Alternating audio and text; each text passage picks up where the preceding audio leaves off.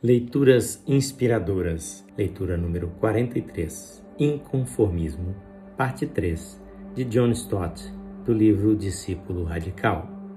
Na leitura de ontem, lemos sobre a terceira das quatro tendências dos tempos atuais a que os discípulos de Jesus devem resistir.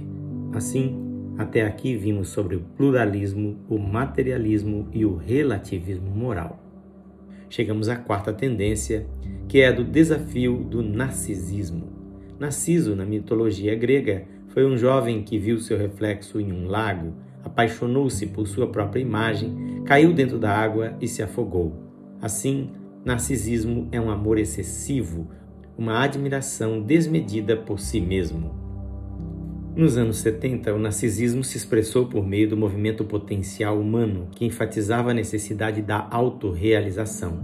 Nos anos 80 e 90, o movimento da nova era imitou o movimento potencial humano. Shirley MacLaine Shirley MacLaine pode ser considerada símbolo do movimento, pois era cega de paixão por si mesma. De acordo com ela, a boa notícia é essa: sei que existo, portanto eu sou. Sei que a força divina existe, portanto ela é. Já que sou parte dessa força, sou o que sou. Parece uma paródia deliberada da revelação que Deus faz de si mesmo a Moisés. Eu sou o que sou. Êxodo 3,14. Assim, o movimento da nova era nos convida a olhar para dentro de nós mesmos e nos explorar, pois a solução para os nossos problemas está em nosso interior. Não precisamos que um Salvador surja em algum lugar e venha até nós Podemos ser o nosso próprio Salvador? Infelizmente, uma parte desse ensinamento tem permeado a igreja e há cristãos recomendando que devemos não somente amar a Deus e ao próximo, mas também a nós mesmos. No entanto, isso é um erro por três razões. Em primeiro lugar, Jesus falou do primeiro e grande mandamento e do segundo, mas não mencionou um terceiro. Em segundo lugar, amor próprio é um dos sinais dos últimos tempos conforme 2 Timóteo 3:2. Em terceiro lugar, o significado do amor ágape é o sacrifício próprio em benefício de outros. Sacrificar-se a serviço de si mesmo é nitidamente um contrassenso. Então, qual deve ser a atitude para conosco? Um misto de autoafirmação e autonegação. Afirmar tudo em nós que vem da nossa criação e redenção e negar tudo que pode ser ligado à queda.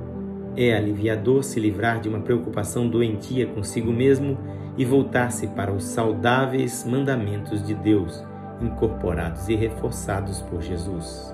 Amar a Deus de todo o coração e ao nosso próximo como a nós mesmos. Pois a intenção de Deus para a sua igreja é que ela seja uma comunidade de amor, de adoração e de serviço. Todos sabem que o amor é a maior virtude do mundo e os cristãos sabem o motivo é porque Deus é amor. O cortesão espanhol do século XIII, Raimundo Lúlio, missionário entre os muçulmanos no norte da África, escreveu que aquele que não ama não vive, pois viver é amar, e sem amor a personalidade humana se desintegra. É por isso que todos procuram autênticos relacionamentos de amor. Até agora, consideramos quatro tendências seculares que ameaçam subjugar a comunidade cristã em face dessas tendências, somos chamados a um inconformismo radical, não a um conformismo medíocre. Diante do desafio do pluralismo, devemos ser uma comunidade de verdade, declarando a singularidade de Jesus Cristo. Diante do desafio do materialismo, devemos ser uma comunidade de simplicidade, considerando que somos peregrinos aqui. Diante do desafio do relativismo, devemos ser uma comunidade de obediência, e diante do desafio do narcisismo, devemos ser uma comunidade de amor. Não devemos ser como caniços agitados pelo vento, dobrando-nos diante das rajadas da opinião pública, mas tão inabaláveis quanto rochas em uma correnteza. Não devemos ser como peixes que flutuam na corrente do rio, como diz Malcolm Muggeridge, somente peixes mortos nadam com a corrente. Devemos nadar contra ela, contra a tendência cultural, não devemos ser como camaleões que mudam de cor de acordo com o ambiente. Devemos nos opor de forma visível ao ambiente em que estamos. Então, a que os cristãos devem se assemelhar se não devemos ser como caniços, peixes mortos ou camaleões? Será que a palavra de Deus é totalmente negativa, nos dizendo simplesmente para não sermos moldados à forma daqueles que estão no mundo ao nosso redor? Não, ela é positiva. Devemos ser como Cristo, conformes à imagem de seu Filho. Romanos 8, 29. O texto desta leitura faz parte do primeiro capítulo do livro Discípulo Radical, de John Stott, e a gravação do texto é feita por este seu amigo, Pastor Edson Grando. Que o Senhor Jesus conceda a você ser um discípulo radical.